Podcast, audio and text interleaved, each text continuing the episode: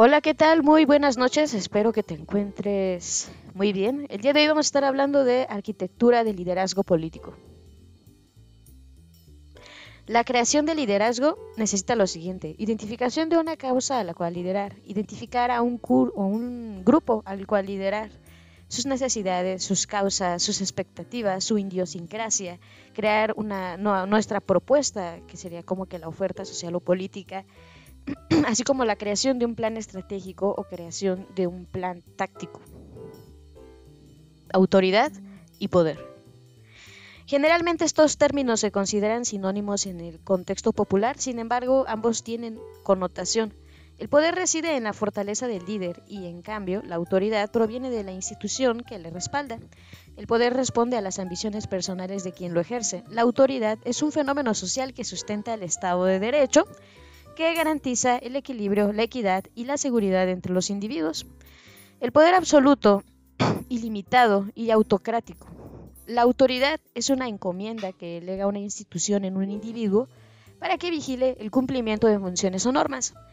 Por tanto, la autoridad está limitada o delimitada al cumplimiento de los objetivos específicos para los cuales se delega y cualquier extralimitación debe construir un delito de usurpación de atribuciones.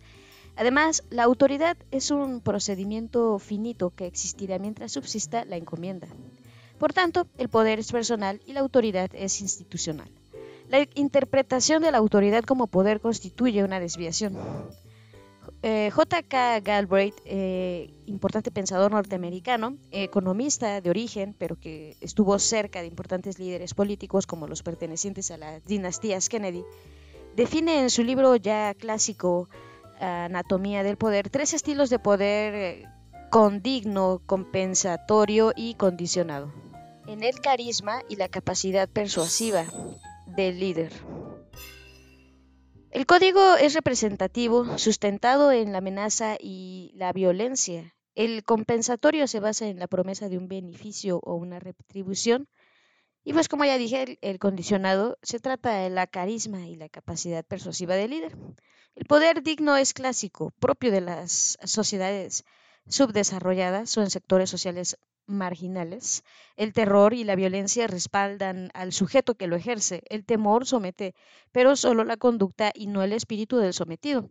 El terror de las dictaduras, la violencia del bajo mundo, el chantaje de policías corruptos sobre sectores vulnerables son ejemplos de poder condigno, que siempre debe ser equiparado con actos delictivos porque doblega la voluntad de personas débiles o en situación vulnerable.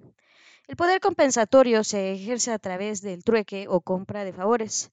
Políticos que corrompen para obtener apoyos, funcionarios públicos que se consiguen el apoyo de la prensa a cambio de dinero. Y el poder compensatorio surge del poder de la negociación del dirigente, quien compra el respaldo de quienes son los importantes. La expectativa de recompensa sustenta a este estilo de poder. El poder condicionado es precisamente el que se manifiesta a través de la capacidad de seducción de un líder. Este es el poder legitimado por la sociedad del tercer milenio, donde las instituciones marcan los límites de la legalidad. El único estilo de poder eh, aceptado en esta sociedad globalizada, obsesionado por por el Estado de Derecho, los derechos humanos y la democracia, es precisamente el condicionado que está sustentado en la persuasión. Galbraith define como fuentes de poder a la organización, la propiedad, o sea, la riqueza y la personalidad del líder. Una interpretación lógica de los planteamientos de Gilbert nos lleva a identificar que el poder condigno extralimitado constituye un sistema represivo que atenta contra los derechos elementales. El poder condigno se vuelve justificable solo cuando se transforma en autoridad, se limita a los fines funcionales de la encomienda que otorga una institución y es ejercido con responsabilidad por quienes la reciben. Esta autoridad represiva requiere legalidad cuando se circunscribe a la aplicación de normas específicas que repercuten positivamente en la sociedad de modo integral. Las políticas fiscales y el sistema judicial son ejemplos fácilmente identificables de este tema. Sin embargo, cuando un auditor fiscal se extralimita y quiere aplicar normas de otro ámbito, incurre en delitos de extralimitación de funciones. Max Weber, importante pensador alemán de fines del siglo pasado, siglos XIX e inicios del siglo XX, define seguramente identificando las características del poder condigno que el Estado es la única institución que se apropia para sí el derecho de ejercer la violencia institucionalizada. A su vez, la experiencia nos muestra que el poder compensatorio institucionalizado y de uso indiscriminado generalmente propicia una red de complicidades que genera corrupción y socavan el marco ético y moral de la sociedad. Por tanto, en la sociedad contemporánea, enmarcada en un sistema institucional de Estado de Derecho, el único poder que debiésemos aceptar es el condicionado, que es el que se sustenta en el carisma del líder. La generosidad del líder como fuente de poder. Más allá de cualquier connotación moral, ética o religiosa, el líder auténtico sustenta su poder en una actitud generosa de entrega y servicio para establecer el, vínculo de lealtad con sus seguidores.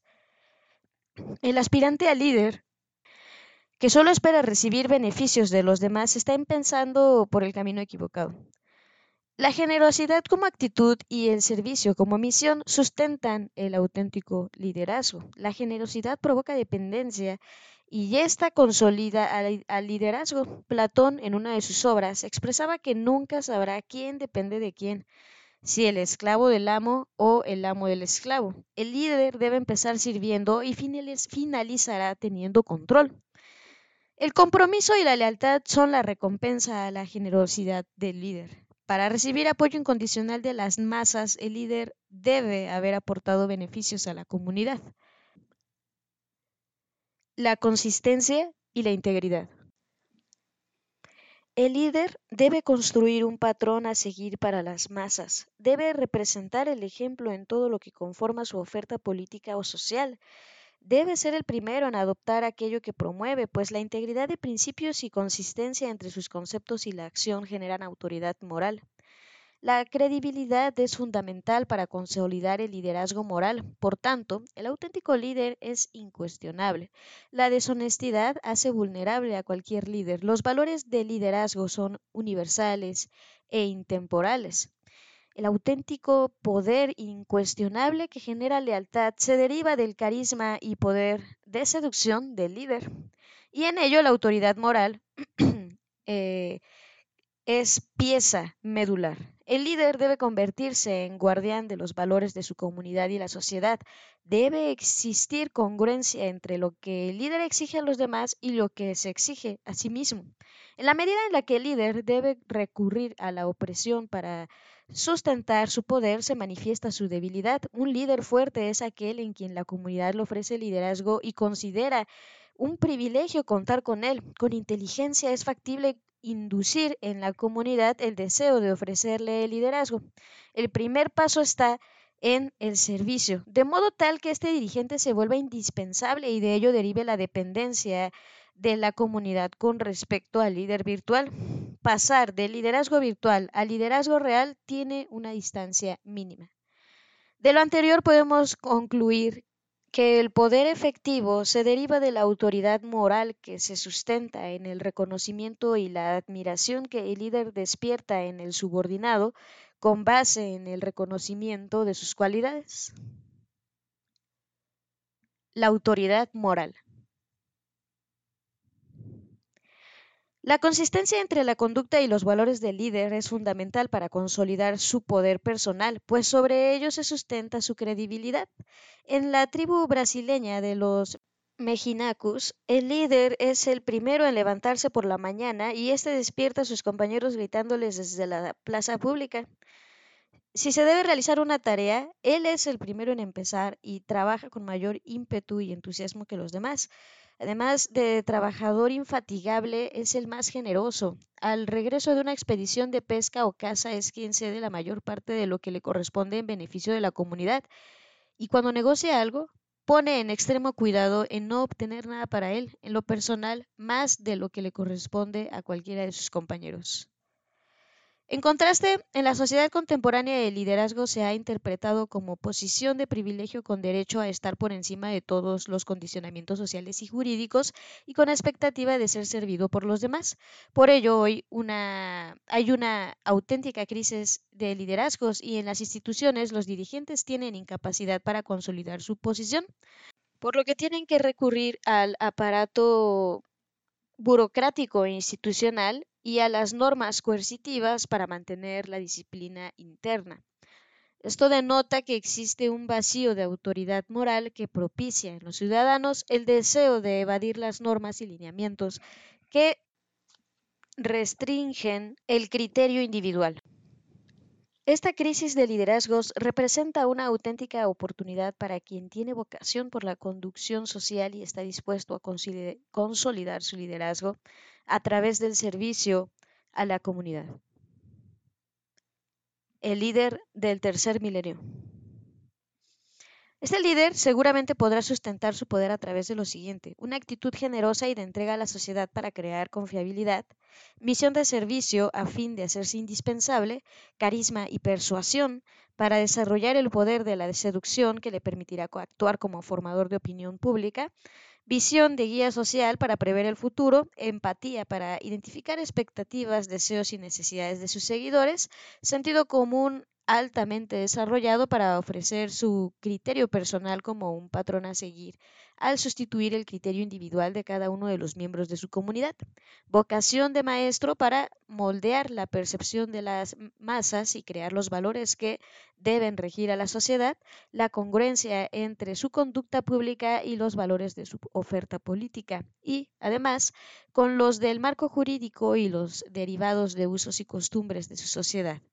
Así consolidará su autoridad moral. Todo lo anterior lo podemos integrar en la inteligencia social. El perfil del nuevo líder. En primer lugar, debe entender que los grupos sociales son totalmente emocionales y para ellos un líder es una necesidad básica, pues se interpreta que debe actuar eh, como rol de guía. Sin embargo, el modo en que se ejerza el liderazgo es fundamental y el líder debe saber asumir las responsabilidades que se derivan de una relación paternalista.